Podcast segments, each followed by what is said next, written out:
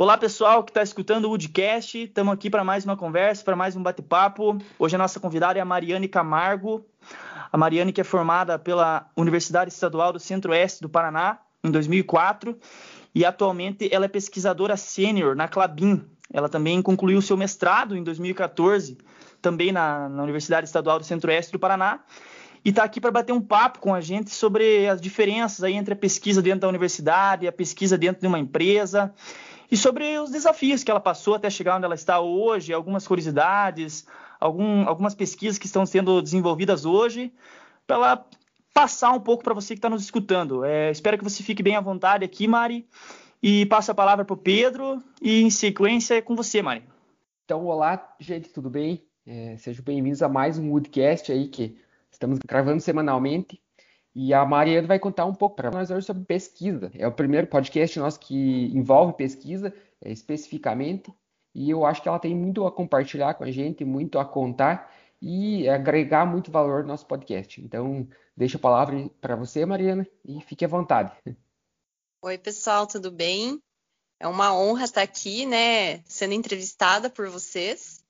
E espero né, responder a todas as expectativas, a responder todas as dúvidas e né, deixar o pessoal aí da, da graduação ou até da pós-graduação ainda mais interessado nessa área de pesquisa, né, que a gente chama de pesquisa mais operacional, né, que é dentro da, das empresas.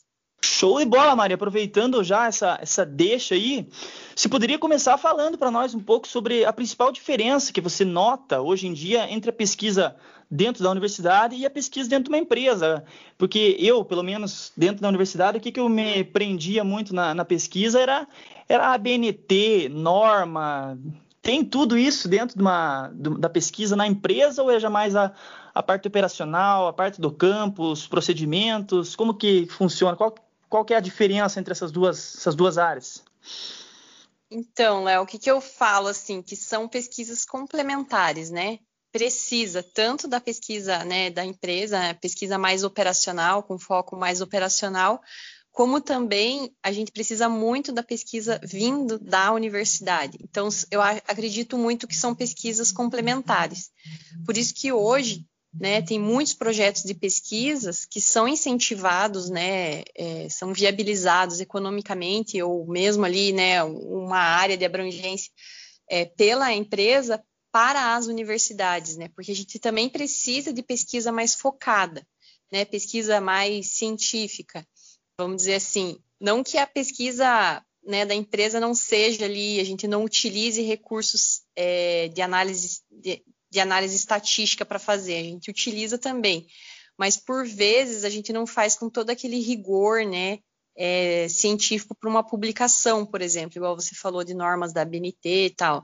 A gente está é, tá mais focado mesmo, às vezes numa pesquisa mais ampla para atender né, a expectativa ali da operação, para atender a operação o mais rápido possível, né, com relação a alguma dúvida ou mesmo alguma inovação, processo inovativo, mas é, eu acredito muito na, na complementariedade muitas das pesquisas que hoje eu trabalho, né, tem ali a pesquisa operacional que a gente desenvolve dentro da empresa, né, totalmente interna, como é, também com pesquisadores, né, da, de dentro das universidades, que o resultado disso vai ser complementar.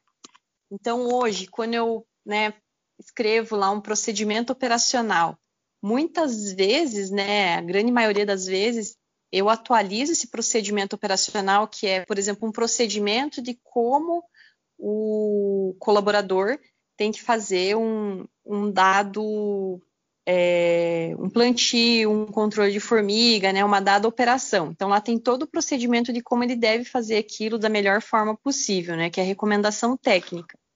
E ali passo a passo, desse... uma receita de bolo, sim, Mari. Isso. E para eu atualizar esse procedimento, não é com um experimento. Por vezes são vários experimentos internos da empresa, complementando com alguma pesquisa que a gente está aí desenvolvendo junto, né, em parceria com alguma universidade. Então, por isso que eu falo muito da pesquisa complementar. Só para vocês terem ideia, hoje É, eu estou tocando em torno de 34 projetos, entre parcerias e projetos internos, em diferentes Caramba, áreas. É bastante. área de sanidade. 34. É bastante coisa. a gente se torna quase um gestor de projetos aqui dentro da É, faculdade. é- é só aqui dentro da- pensar que assim, você não conseguiria tocar 34 uh, dissertações e 34 teses, né? Aí a gente já vê um pouco a diferença também, né, da, da pesquisa da, da, da empresa para a pesquisa lá dentro da universidade, né? É, eu acho que na pesquisa de empresa, é, você tem contato mais com o resultado próximo, assim, você tem, é mais palpável, enquanto na pesquisa é, científica mesmo você está almejando um resultado, ou até às vezes é, esperando um resultado que às vezes não vai chegar, ou está muito longe ainda, né? É uma hipótese, né, né, Pedro? E assim, o que, que eu falo? É, são complementares. Hoje, né, o pesquisador, principalmente da minha área, que é a área de proteção de plantas, então o pesquisador da área de proteção, que é a área de fitossanidade, ele trabalha com uma multidisciplinariedade ali, eu falo. A gente trabalha com controle de pragas, controle de doenças, né? É, eu trabalho também com plantas daninhas, então a gente acaba trabalhando, a gente acaba sendo muito generalista. E a gente precisa da pesquisa, né, focado ali num aluno, né, na universidade para estar trabalhando com algum tema, para trazer mais foco para dentro, para complementar alguns experimentos que a gente está fazendo interno dentro da empresa. E eu acredito que é complementar para ambas as partes, tanto para a empresa quanto para a universidade esses resultados, porque a gente né, sempre tem, é, tem as, é, os dias de campo, as palestras, né, os seminários, que acaba que as empresas né, apresentam alguns resultados dentro da universidade, como os trabalhos das universidades são apresentados dentro da, empre da empresa. Então, por isso que eu falo que é complementar. Então, né, Pedro, você até comentou, ah, né, às vezes tem um projeto de pesquisa dentro da universidade que você não sabe que resultado que você vai chegar. E isso também é um resultado, né? Ou se ele vai dar algum resultado operacional. Mas eu falo que isso também é um resultado e não publicar isso é uma perda, sabe? Porque aí alguém vai tentar fazer de novo achando que ninguém nunca fez. Né? Então, às vezes, tem pesquisadores que não publicam a hipótese, né, que não deu, não deu condizente, né, é, a expectativa, e aí alguém acaba depois tendo que fazer esse trabalho de novo por não ter algum, né, algum trabalho publicado, algum conhecimento de que alguém já fez aquele trabalho. Então, é, é muito importante essas pesquisas também geradas dentro da universidade. Porque aí eu falo, né? Eu gosto bastante de falar, gente, vocês têm que ir me cortando. Não, fica à vontade, Não, fica à vontade. Tem situações, por exemplo, que ocorrem né, dentro dos experimentos que a gente instala internamente aqui, né, mais operacionalmente, que eles, nossa, por que será que aconteceu isso, né, naquele tratamento? Aí a gente procura, a gente faz uma revisão literária, né, que foi desenvolvida em alguma universidade de algum assunto em específico para poder responder aquilo. Então é muito complementar as pesquisas, sabe? Então isso é que eu ia falar quando você começou a falar. quando você disse de, que um complementa o outro, é, eu pensei exatamente nisso, que a, o, o, banco de dados, vamos dizer assim, da universidade, da pesquisa científica, é muito grande. Então, qualquer coisinha vocês vão lá, consultam, é, é importante para isso. Enquanto da empresa talvez seja mais interno, não é mesmo? Isso. E a gente trabalha com muitos tratamentos por vezes, porque a gente já quer colocar numa mesma área, já quer testar várias hipóteses ali, né? E algumas das hipóteses, ah, por que será que isso ocorreu aqui e não ocorreu, por exemplo, em uma outra unidade florestal, com tipo de solo é diferente, com ambiente é diferente? E aí a gente recorre muito à revisão literária ou algum projeto em parceria, né? Que a gente tem já com alguma universidade que está focando mais em algum algum detalhe né, daquele projeto. E Mariana, é... hoje a Clabin ela oferece algum tipo de bolsa, algum tipo de incentivo pro é, mestrando ou doutorando desenvolver algum trabalho dentro da Clabin? Ou é só um projeto quase de permuta, um projeto assim, de incentivo somente a pesquisa, vocês doarem e disponibilizarem os é, disponibilizarem os recursos da Clabin para fim de pesquisa? Ou tem de ambos os modelos, sabe, Pedro? A gente trabalha tanto com essa permuta, né? Vamos dizer assim, gostei da, da palavra que você usou, que é, é, a troca né, de, de área, de mão de obra ali, né, para instalação do experimento, é, com conhecimento ali gerado pelo aluno, né? É, então tem também essa, essa permuta de, de, de, de trabalhos, como uhum. também tem incentivo com bolsa, sim. Né? Então, é, se, por exemplo, você tiver né, interessado em fazer algum projeto de pesquisa né, com a Clabin numa determinada área, vamos dizer que é na área de fitossanidade, você pode nos enviar um projeto, né? Ou a gente já pode ir conversando é, sobre algum projeto de pesquisa de interesse seu, que também seja de interesse da empresa, né? E antes né, do orçamento, de fechar o orçamento do ano, a gente pode é, viabilizar uma bolsa né, de mestrado, de doutorado. A gente já viabilizou bolsa até de pós-doutorado, né, de, de, de, projeto de pesquisa de interesse da empresa também, é, com é, esse, esse acerto antecipado ao orçamento, sabe? Porque a gente tem que fechar o hum. orçamento até setembro de cada ano. Então, se esse projeto de pesquisa for muito interessante para a empresa, for condizente ao algum resultado, algum, algum trabalho que a Clabin, né, ou que a empresa tem interesse, é, a gente pode viabilizar alguma bolsa sim, mas isso tem que passar por todo um trâmite orçamentário de aprovação, né? Uhum. Então, o que acontece, por vezes, é a universidade chega lá em novembro, dezembro, solicitando bolsa. Aí a época de solicitar orçamento já passou. Uhum. É, então, aí, se for solicitar uma bolsa, é, é antes de setembro. Isso. E tem aí, pessoal também, que está né, escutando, outras... anota aí, né? Anota aí que se quiser uma bolsa da Clabin, antes de setembro enviar projeto, senão não dá boa, pessoal. E um projeto bom, aí não vem com é. mais ou menos. É, e eu falo assim que é um, é, pode ser um projeto é, idealizado por ambas as partes, que aí facilita mais a aprovação dele, né? Não que né, a empresa vai, não, você vai estudar sobre isso, isso e aquilo. Não digo, não digo isso, mas idealizado em parceria. O que, que é do interesse do aluno, né, do seu orientador, que também seja condizente com o da empresa. E fica mais fácil, né, é, a gente viabilizar isso. O, Tem uma unir o útil ao agradável, quem sabe, né? Isso, isso mesmo. E Legal. Tem alguns meios também, tem outros meios de financiamento de bolsa, que não sei se já ouviram falar do, do IEL. Que... Pode, pode falar para nós, aí, explica um pouco para nós aí, mãe. a gente pode, por exemplo, viabilizar a bolsa do IEL, né?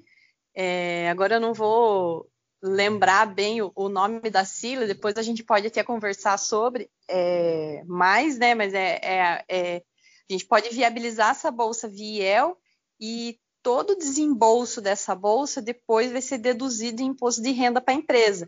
Então tem muitos benefícios, sabe? A gente é, tanto para o aluno quanto para a empresa, né? Com relação ao financiamento, não só de conhecimento, né? Mas até a parte financeira depois pode ser deduzida aí para a empresa, sabe? É, Pô, muito legal. Que, a, que o retorno da parte financeira de imposto de renda é muito menor do que o do que o retorno de uma pesquisa bem feita dentro, né? Pesquisa operacional, etc. Com certeza, porque você vai ter um, um estudante, um aluno ali de, de, de, alta graduação focado naquele assunto que, por vezes, né, o pesquisador da empresa não consegue focar, porque a gente tem tá, está tocando, né, eu chamo assim, né, vários outros projetos. É, a gente tem que tentar a, é, responder várias é, questões, né? A área de pesquisa é, é, é muito, é, vamos dizer assim, é muito solicitada, né? Porque a gente tem muitos clientes. O cliente da área de proteção, por exemplo, é muito solicitado pela área é, de qualidade, pela área de silvicultura, pela área de projetos. Então, acaba que tem, tem muita demanda e aí não consegue focar ali o que deve ser focado no único assunto. Então, tendo essas parcerias é muito importante para a empresa, porque a gente consegue focar em alguns assuntos, sabe? Muito legal, Marice, falar essas, essas coisas para nós, porque eu, por exemplo, eu, eu, não sabia, não sabia que tinha todas essas possibilidades, que, era, que as possibilidades, as oportunidades eram tão amplas assim, né? Eu achava que era, era algo mais difícil, era algo mais restrito. É, mas aproveitando então, Mari, que a gente tá, foi para esse lado aí da, da pesquisa e de, de, conseguir bolsa e tudo mais. Como que foi para você? Quando você se formou, na, terminou seus estudos, você entrou na, na Clabin já direto? Foi para a parte da pesquisa? Você passou por alguma outra empresa antes? E como que foi que você viu assim que estava na hora de, fazer, de você fazer o mestrado? Porque foi, foram 10 anos depois de você terminar a tua, tua graduação que se concluiu a tua dissertação, né? Então, se pudesse falar um pouquinho da, da Mariane, como que foi essa caminhada, como que foi o, esse trajeto, e a gente sempre bate nessa tecla aqui com os nossos convidados, porque a gente gosta de saber um pouco, sabe, da, da pessoa que está aqui conversando com a gente. Não, é, é verdade. Eu vou ser bem sincera com vocês que eu sou bem generalista mesmo. Quando eu me formei, é, né, a gente tem aquela ânsia de querer trabalhar e quer trabalhar em qualquer ramo, qualquer área, né? Porque a gente quer, se formou, quer trabalhar, né? Quer dar o retorno ali para os pais, né? Eu tinha muito isso. Meus pais é, me é, tiveram, como que fala, investiram em mim, eu tenho que dar o retorno financeiro disso para eles, né? É, eles estão calculando a, a, taxa interna de retorno o tempo todo é. lá, Mari. Tem que tem que estar tá calculado. Com certeza. E aí, né, eu, eu, me formei no final de 2004 e pensem antigamente como que era, né? Hoje se fala muito é, da questão, né, de mulheres do mercado agro, né, do agronegócio e tudo mais, né? Imagina em 2004 como que era, né? Então, eu lembro que a primeira entrevista que eu fiz na minha vida foi numa empresa em Ponta Grossa, e eu cheguei lá e não tinha, né, currículo online, você mandava pelo correio, né, falava por telefone fixo, não tinha essa facilidade Caramba. que tem hoje. e aí me chamei, eu mandei meu currículo, né, em papel, né, por e-mail, é, por, por correio para a empresa e eles me chamaram para entrevista. Quando eu cheguei na entrevista, acho que eu tinha uns 10 quilos a menos do que hoje. E eu tinha 21 anos, ia fazer 22 anos. Aí o dono da empresa. Uma menina, né? Era justo que o dono da empresa ele olhou para mim assim: Nossa, achei que você fosse maior. Aí pensa na minha cara, nossa, tinha que ser maior, né, para trabalhar no. e, né, eu, isso, né, eu cheguei assim, nossa, e agora, né, ninguém vai me contratar, né, porque todo mundo vai achar que eu sou uma criança ainda, né e sendo mulher, aí teve toda aquela questão, ah, é para morar, é morar numa fazenda com 80, 80 colaboradores. Eu falei, não, eu vou, eu vou morar lá junto e não tem problema, eu quero trabalhar, né? E isso só me fez querer não desistir, né? Eu falei, eu não vou desistir, não, não fui trabalhar nessa empresa, não deu certo, né, minha vaga, mas em compensação outras oportunidades surgiram, né? E aí teve um trabalho temporário, por isso que a gente não pode ter medo de trabalhar mesmo, né? De, de correr atrás, de ver como que vai ser. É, eu entrei num trabalho temporário que era para medição né, da, da, cota de alagamento de uma usina hidrelétrica, que ia ter entre Telêmaco e, e, e Tibagi.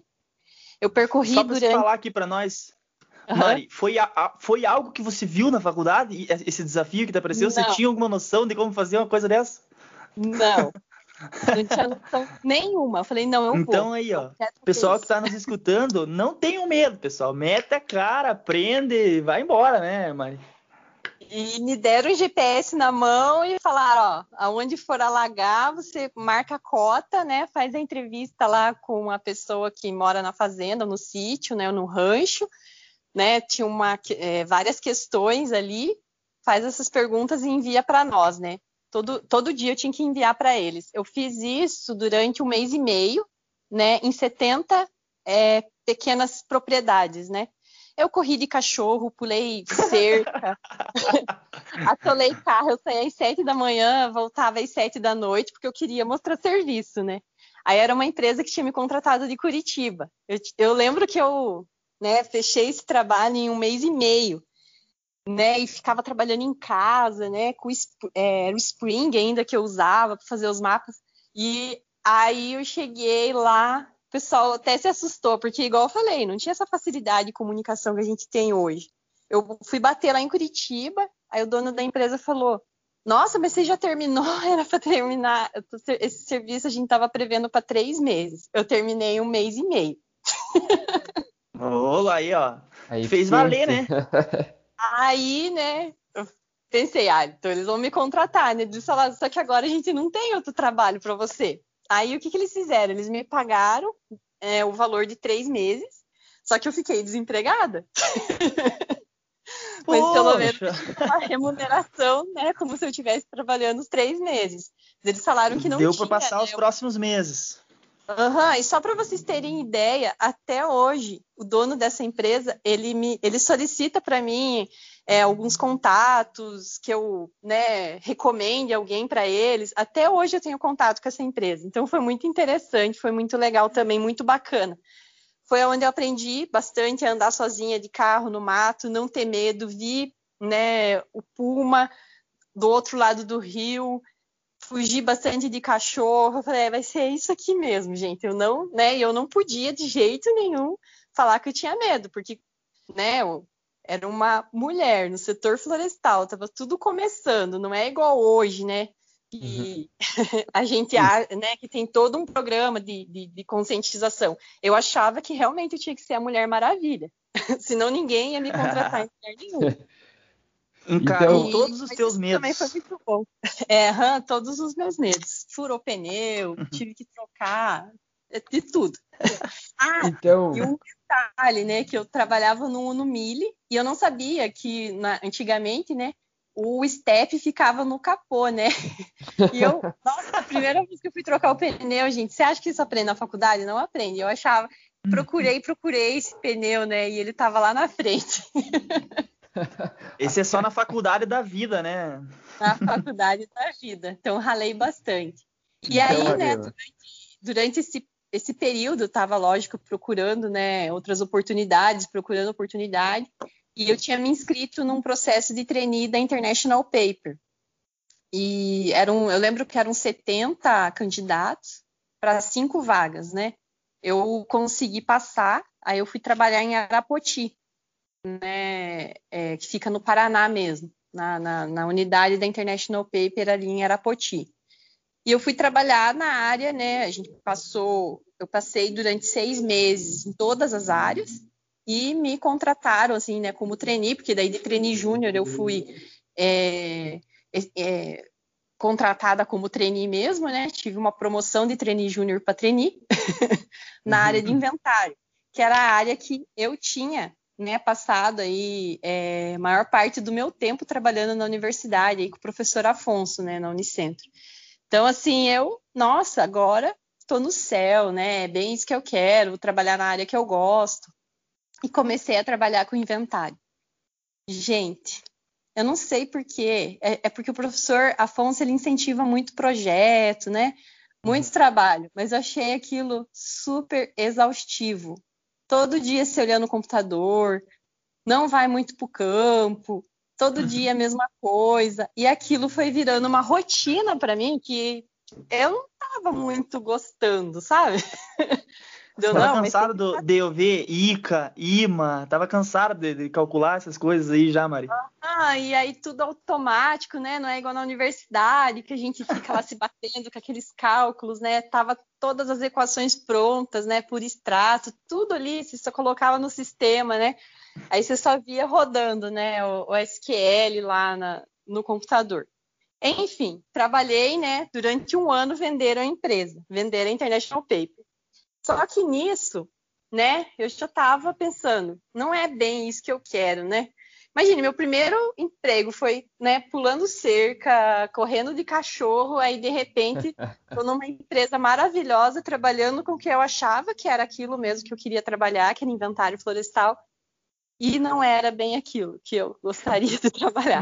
Pense na, e aí, na frustração, aí eu comecei a procurar é, né, algum curso fora do país, que eu falei, se eu não sair agora do país, eu não saio mais, porque aí começa a criar o comodismo, né, do salário, de você ser promovido, né, de você às vezes até trocar de área dentro da empresa. Então aí eu fiquei com medo de nunca sair do país. Eu nunca tinha ido para o Paraguai, só para vocês terem uma ideia.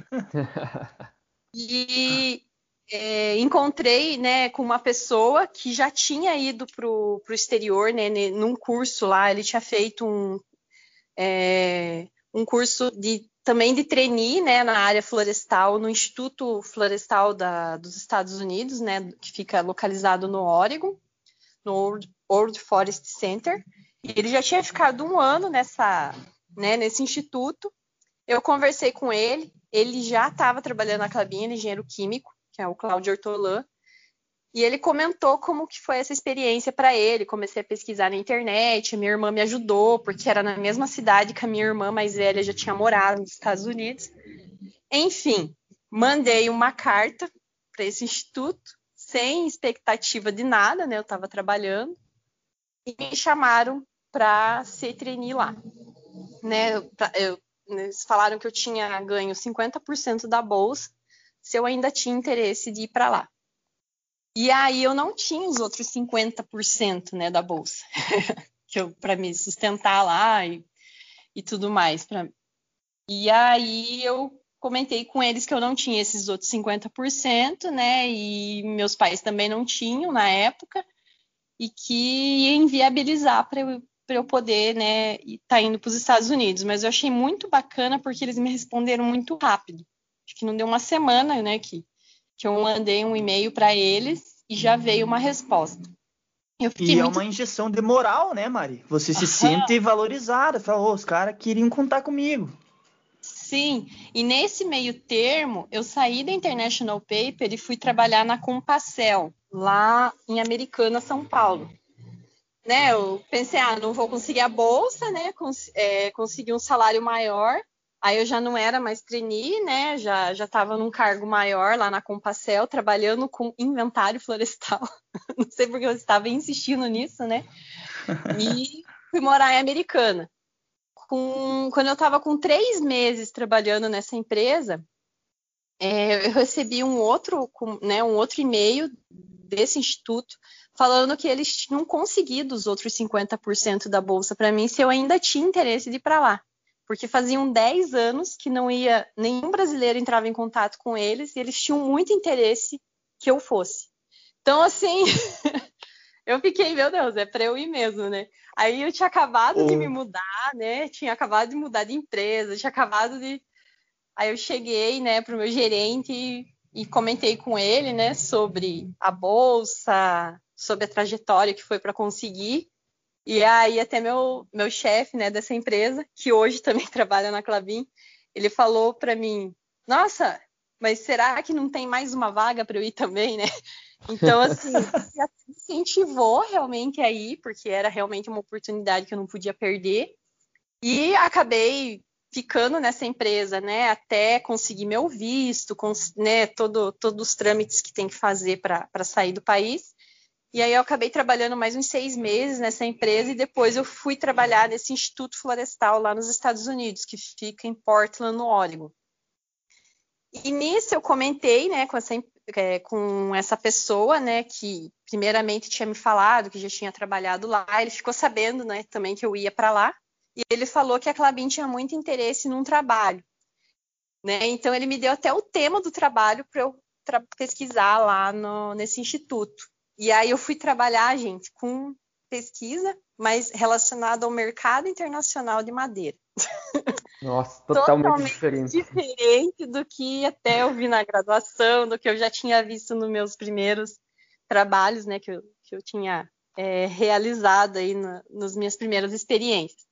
E foi totalmente assim, diferente de correr de cachorro, né, Mari? Totalmente. Então, assim, eu falei, meu Deus, saí de correr de cachorro, né? Tô trabalhando nos Estados Unidos, nunca tinha ido para o Paraguai. Até hoje eu não sei como que eu me virei lá, né? Mas hum, tive muita sorte também, encontrei uma família para morar, né? Durante esse ano lá que, que me atendeu super bem, que me ajudou e foi uma excelente experiência que eu tive. E depois, de, por isso que eu estou contando todos esses detalhes, porque foi depois que eu voltei desse instituto que eu comecei a trabalhar na área de pesquisa. Né? Então lá eu já era numa pesquisadora, né? já estava trabalhando com pesquisa, apesar de ser na área de mercado internacional, mas foi lá que eu comecei a ver que continuar estudando era bom, né? E continuar estudando sendo remunerado era melhor ainda, né? Uhum. Lá que começou um pouco do que a Mari é hoje, então. E Mari, você está falando todas essas coisas e parece, ah, passou o quê, então, uns 20 anos, mas isso tudo foi no intervalo de quê? De quantos anos deu todas essas reviravoltas que você contou para nós aí? Ó, hoje, né, desde que eu me formei, já está com 15 anos já. Já tenho 15 anos de formada, né? É, uhum. Desse passo do primeiro emprego até o instituto ali foram três anos, mais ou menos. Aconteceu muita coisa em três anos para você, né, Mari? Aconteceu muita reviravolta na minha vida em três anos, com certeza. Cara... Isso foi muito bom. Foi muito bom para mim, porque eu não gosto de rotina, né? Então eu descobri muito sobre isso também, né? E é, é muito interessante que quando eu, eu, gosto de contar bastante detalhe. Não, a, a, riqueza, a riqueza tá nos detalhes, Mari. Fique à vontade quando eu estava apresentando o meu trabalho final lá no Instituto, né? Então tinha também aquela expectativa, né? Será que vou voltar para o Brasil e vou ter emprego, né? Que eu já tinha passado, né? Toda aquele perrengue lá no início da carreira, né? Será que vou conseguir emprego ou não? Apesar de eu ter ficado ali só uns três meses sem emprego, é a nossa ansiedade que é muito maior, né? E na minha apresentação final, é, tinha uma pessoa lá na, na, no público, né, que eles, eles mandavam cartazes, o Instituto mandava cartazes para N empresas, né, é, para assistir os participantes do programa. E tinha uma pessoa lá é, no público da quando eu estava apresentando que no, ele esperou todo mundo conversar comigo e no final ele veio conversar comigo. E eu achei que ele era americano, né? Comecei a falar inglês com ele, de repente ele soltou um mineiro assim comigo. um português bem mineiro. Aí, nossa, parece assim, e tem, né, no passado, né, igual eu falo, não tinha essa tecnologia que a gente tem hoje. Eu falava com a minha família uma vez por semana no Skype, que era muito rápido e era a única, era o único tempo que eu falava português. O restante do tempo eu só falava inglês, né? E a hora que ele começou a falar português comigo, eu abri um sorriso, assim, parecia que tinha séculos que eu não falava ao vivo com alguém em português, assim, e realmente acho que tinha isso mesmo. Então me deu uma alegria muito grande. Essa pessoa estava lá nos Estados Unidos, né, em Portland, vendo máquinas, né, para a empresa que ele trabalhava, e começou a conversar comigo e a gente trocou muita ideia sobre o projeto que eu fiz lá, né, sobre todas as pesquisas que eu fui, as empresas que eu conheci. E no final da conversa, ele me entregou um cartão falando que quando eu voltasse para o Brasil era para eu entrar em contato com ele. E assim, gente, né? Por isso que a gente tem que ser humilde sempre, porque o cara era super simples falando, né? E, e eu fiquei muito feliz de estar tá conversando, dele estar tá me dando atenção e tudo mais. Ele era o dono da empresa, né? Tava lá o CEO. E eu nunca imaginei que ele fosse o CEO dessa companhia. E eu pensei, nossa, né? E na, na experiência que eu tive, eu nunca tinha conversado com diretor de empresa, nem com gerente de empresa, né? No máximo ali um coordenador e tudo mais. E quando eu voltei para o Brasil, eu tive cinco propostas de emprego. E a dessa pessoa que me contratou, que foi a melhor é, proposta que eu tive. Então eu cheguei pro, né, dos Estados Unidos, já não fiquei 20 dias na minha casa, só matei a saudade da minha mãe pro meu pai e já fui pro mercado de trabalho novamente. Eu fui morar em Minas.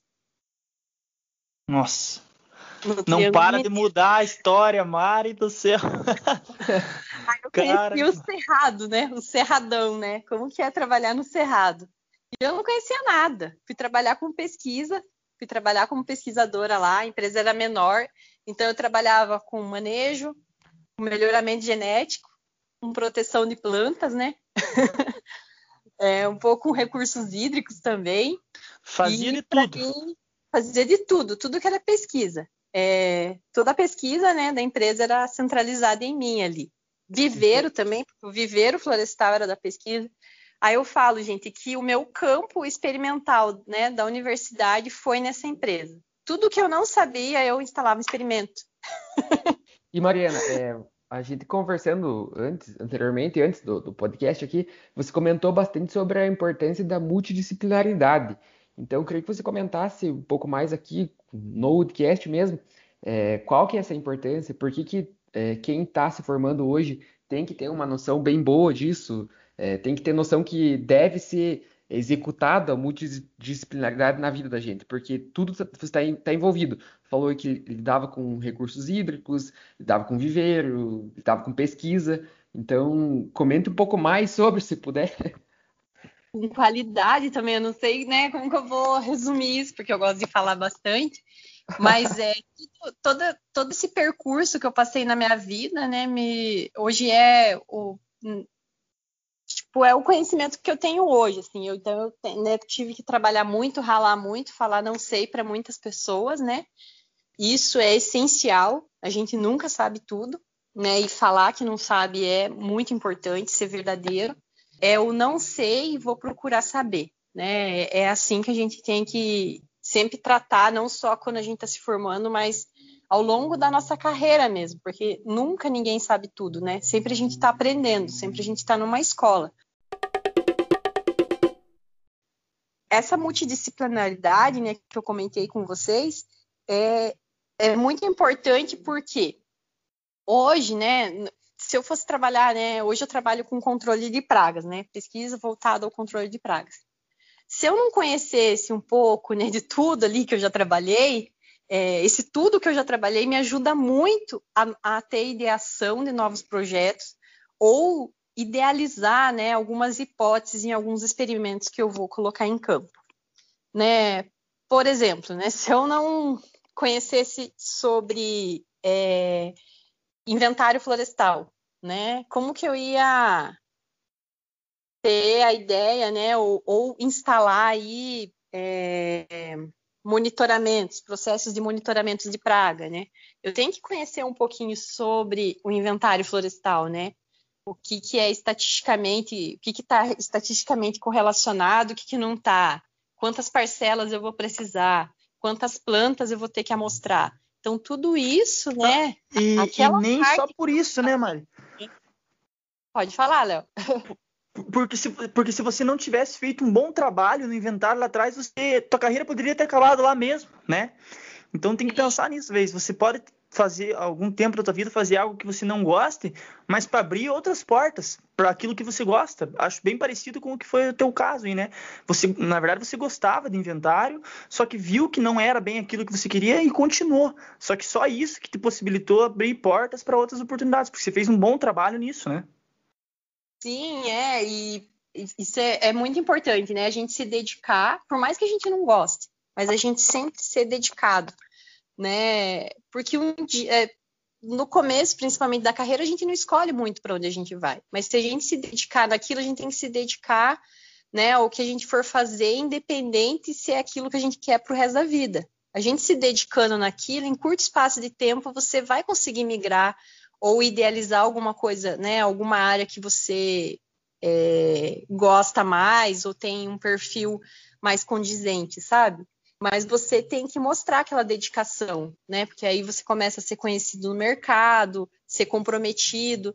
O que eu penso assim hoje, né, de alguns profissionais é a falta de comprometimento. Né? Às vezes, ah, eu não gosto disso, eu não vou fazer né? E eu acho que a gente tem que ter, a gente tem que passar por algumas experiências, sabe, para chegar, né, a, a, a, uma área que você goste mais, né, de trabalhar. E aquilo que você passou se torna uma experiência de vida para você levar para frente, né? É, exatamente. Hum, eu sempre gente... digo assim. É, a gente se forma engenheiro florestal ou engenheiro ambiental, quem estiver nos ouvindo, a gente se forma engenheiro florestal, não se forma engenheiro florestal com ênfase em viveiros, com ênfase em inventário. Então, é natural que você saiba um pouco mais sobre uma área, porque você pode ter desenvolvido um TCC, uma pesquisa bem particular nesse, nesse sentido, mas você é engenheiro de tudo, você tem que solucionar os problemas que vão chegar para você, e muitas vezes o, o problema que chega para você do inventário não é relacionado ao inventário em si, é relacionado a solos, relacionado a tudo que é, outras matérias que estão ali em volta é, do que você está desenvolvendo. Então, é, eu sempre é, falo, não existe tá uma área, mais... né? Isso, e hoje a gente está muito naquela era da especialidade, né? Eu tenho que ser especialista nisso, eu tenho que ser especialista naquilo, independente da área de engenharia florestal, né? Qualquer área, sou especialista nisso, especialista naquilo. Mas se você não for um clínico geral, você não consegue se especializar em nada. então, por ah, isso que eu exato. falo, né? você tem que manter, você tem que ter também um pouco da variabilidade, né, no início da sua carreira, para você conseguir entender em que área que você quer mais migrar, né, que você tem mais perfil, você tem que conhecer um pouquinho das outras áreas para ver a qual delas que você tem mais perfil, para aí sim você ir se especializando, né? É igual um médico, né? O médico é especialista lá em coração, mas antes disso ele é um clínico geral, né?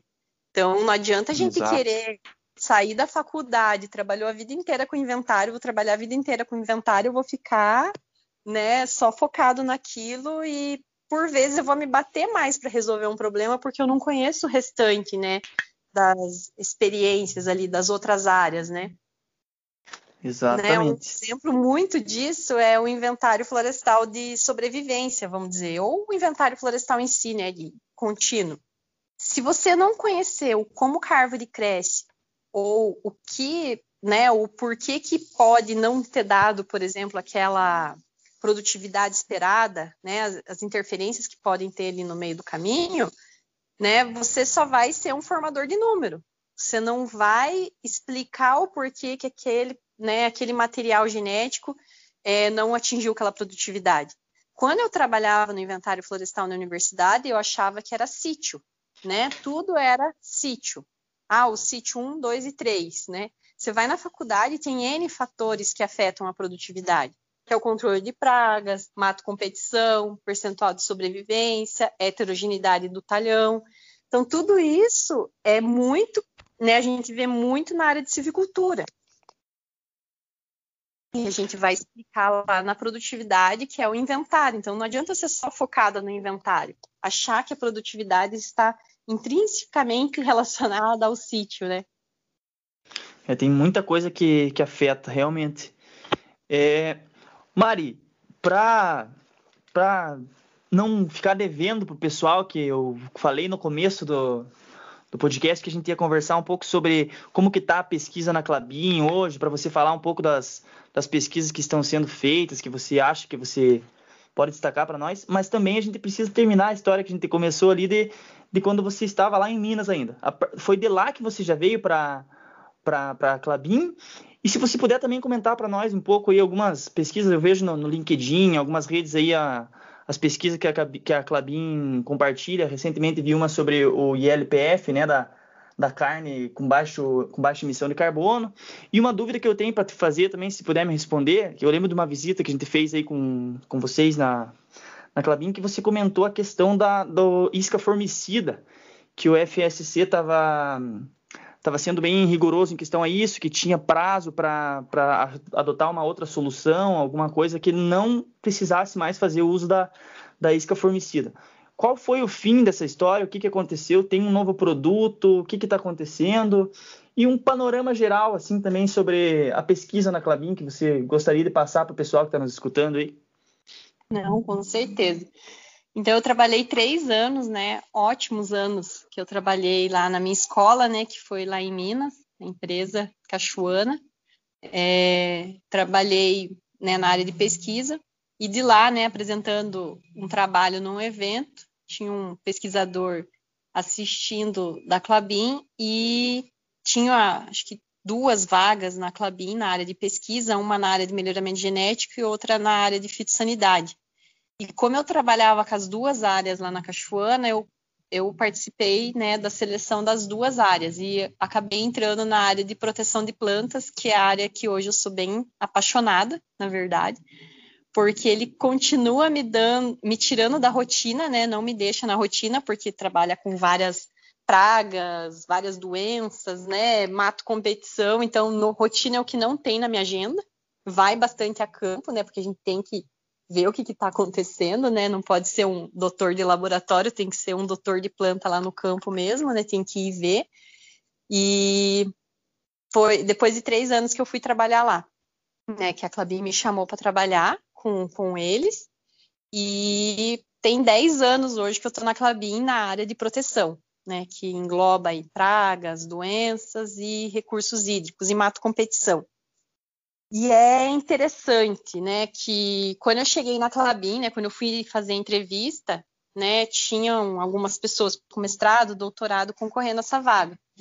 E eu lembro que o gerente, isso é muito legal, muito bacana de, de, de comentar também, porque o gerente da, da área, né, que estava me entrevistando, eu não conhecia ele, ele me perguntou, como eu estava concorrendo a duas vagas, ele me perguntou se eu conhecia sobre o processo de embriogênese somática, né, em pinos. Na época eu não conhecia.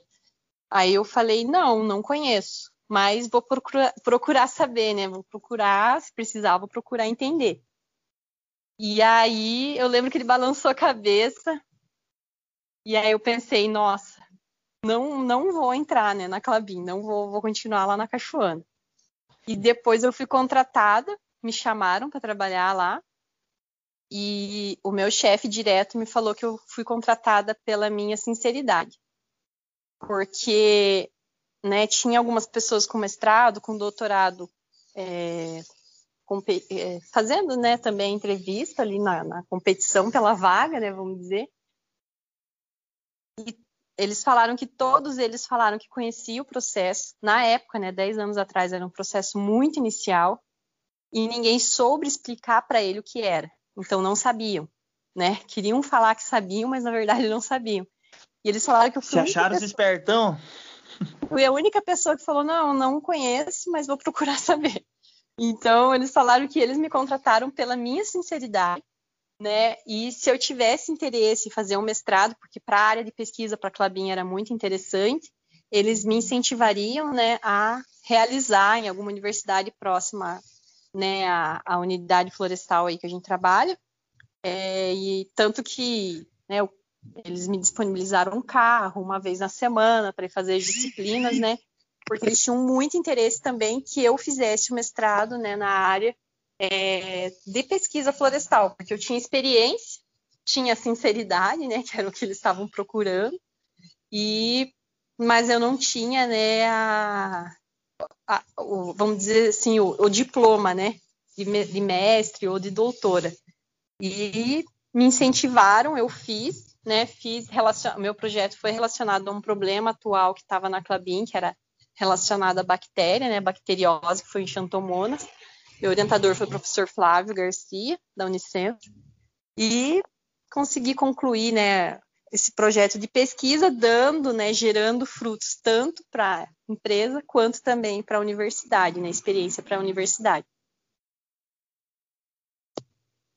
Legal, legal, Mariane. Então, é, eu queria te perguntar uma coisa assim, é, você comentou antes que você estava em home office, é, e como que está sendo o home office para você? Falou que está um ano aí só trabalhando de casa. Como que está sendo essa parte da pesquisa, sendo que você não tem, acredito que não tenha, né, é, os equipamentos necessários, tudo que, tudo na tua mão. O home office ele facilita por uma parte, mas ele te deixa muito mais distante na outra, né?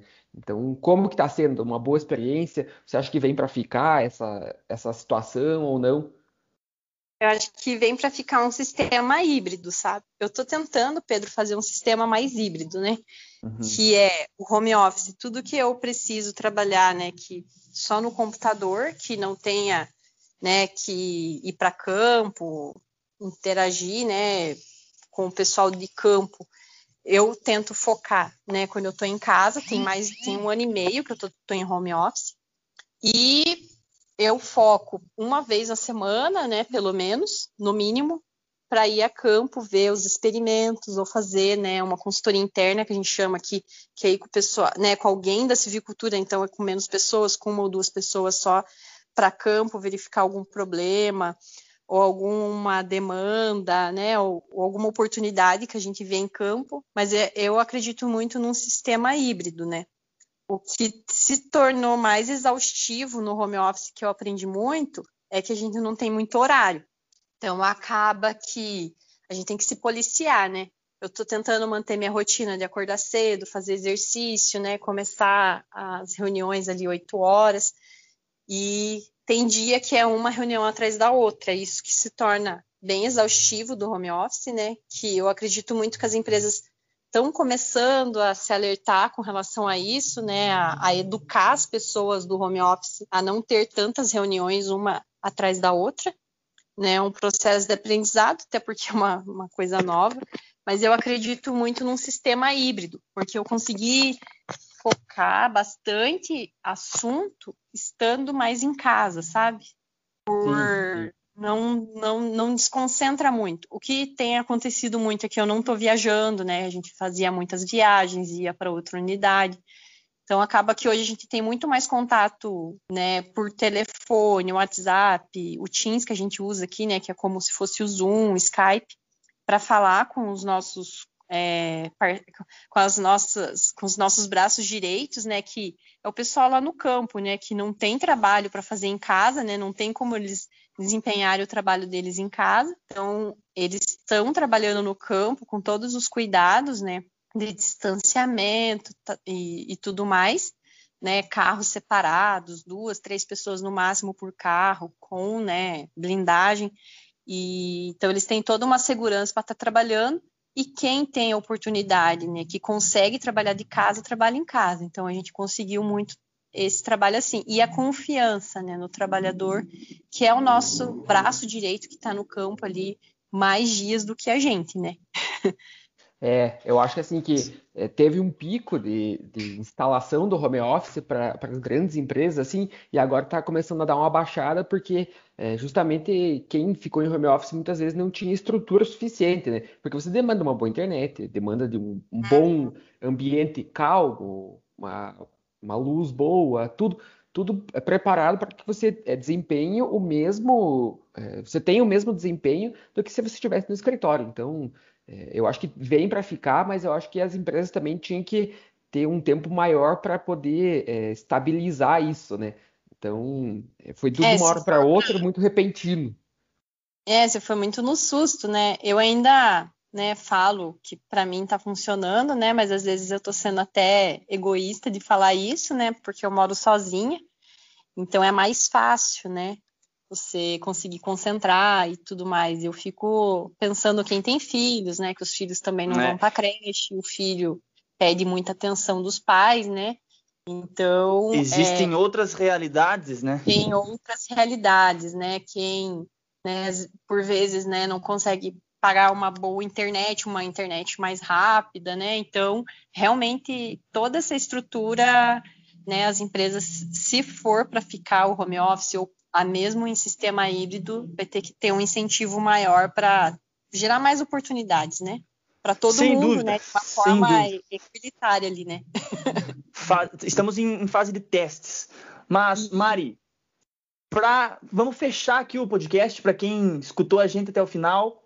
Se você achar pertinente, gostaria que você comentasse aí alguma das, das pesquisas que, tá, que a Clabin está fazendo agora que você acha que, que é legal de compartilhar, que você acha que é interessante algo que não tenha sido tão comentado e que você gostaria de passar para os nossos ouvintes.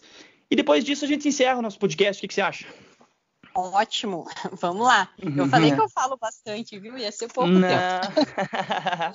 então, fica, falou, né? fica aqui o convite para o próximo, então já, Mari. Venha, venha mais vezes.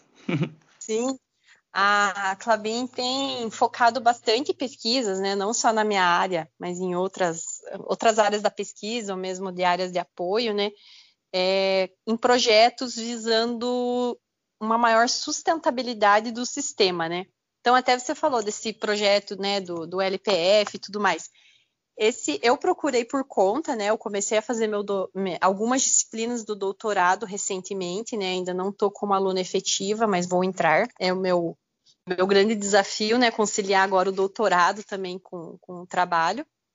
É, mas o meu foco, né, em estudar um pouquinho mais sobre o LPF era principalmente é focado na parte de controle de plantas daninhas, né, é, entender como que é o sistema integrativo que a área agrícola faz, né, que o setor agrícola faz, e tentar é uma coisa muito inovadora se acontecer, né, para o setor florestal tentar verificar o que, que a gente pode fazer, igual cobertura do solo, tudo mais, na área florestal, que a gente minimize o uso, né, que possa minimizar o uso de herbicidas, por exemplo.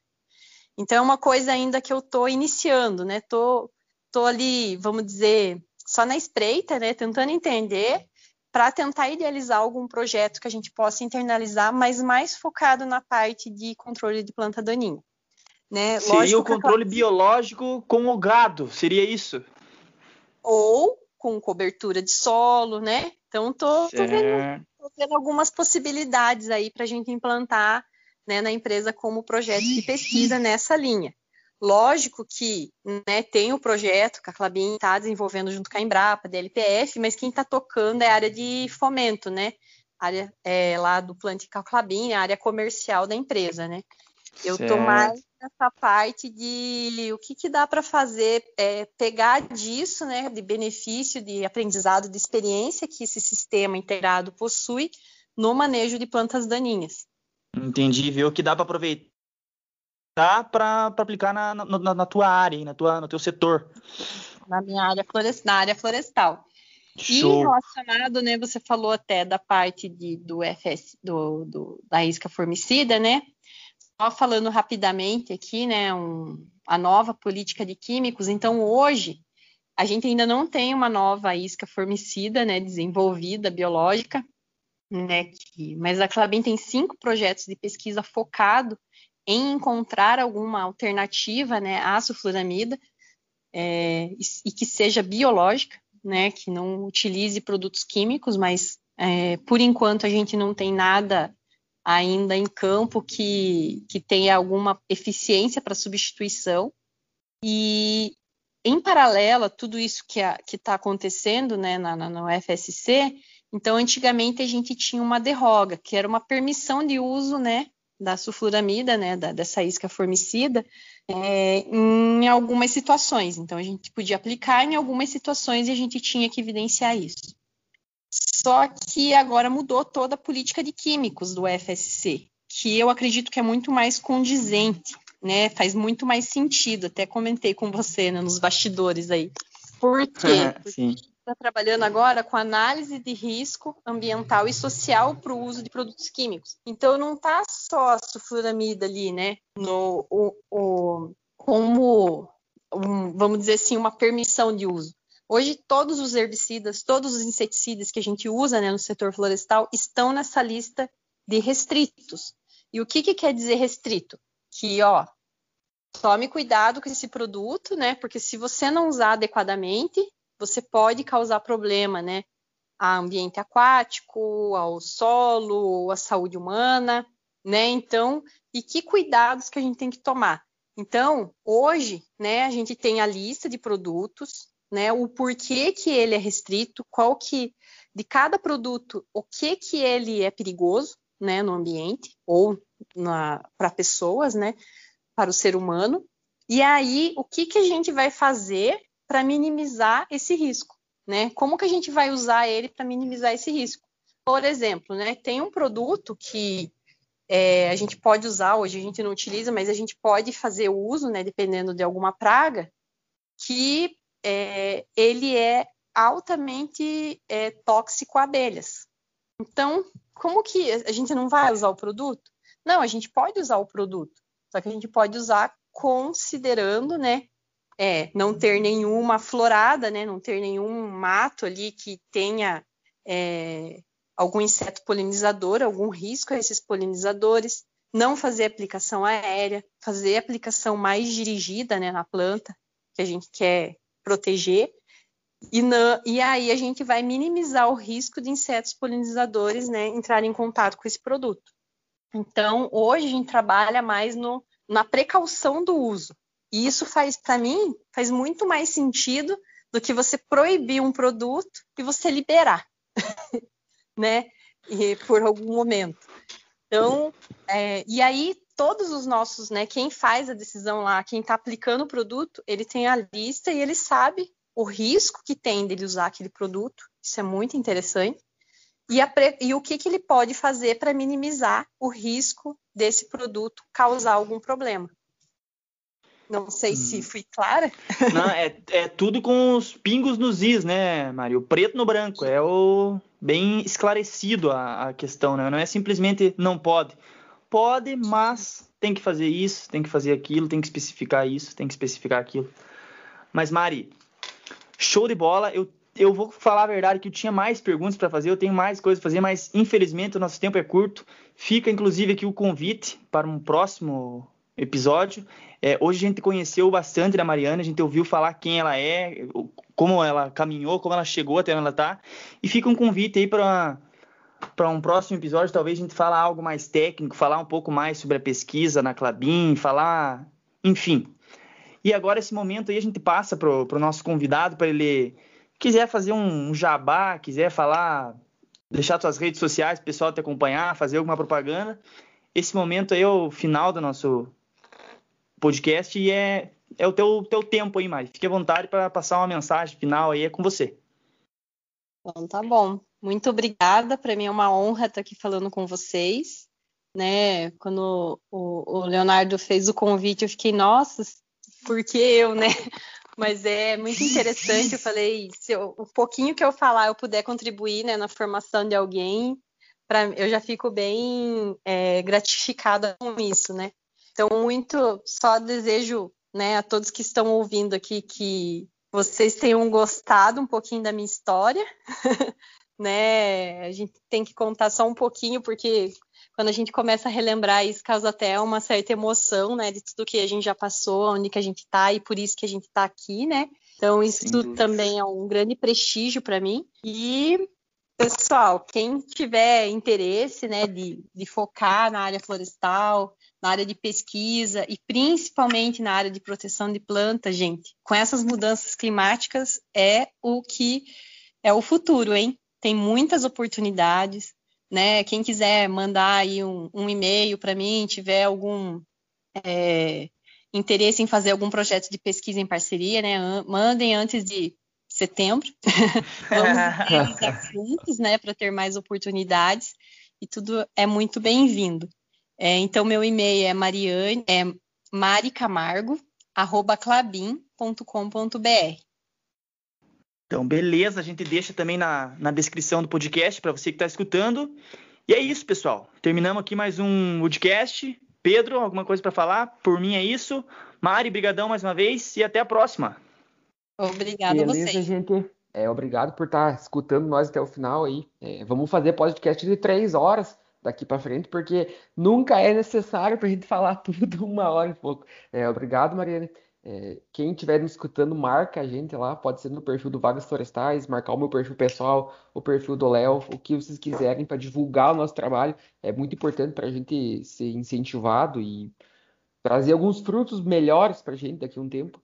E abraço, Mari. É muito, muito legal a conversa. Até mais, gente. Até uma próxima. Tchau, tchau.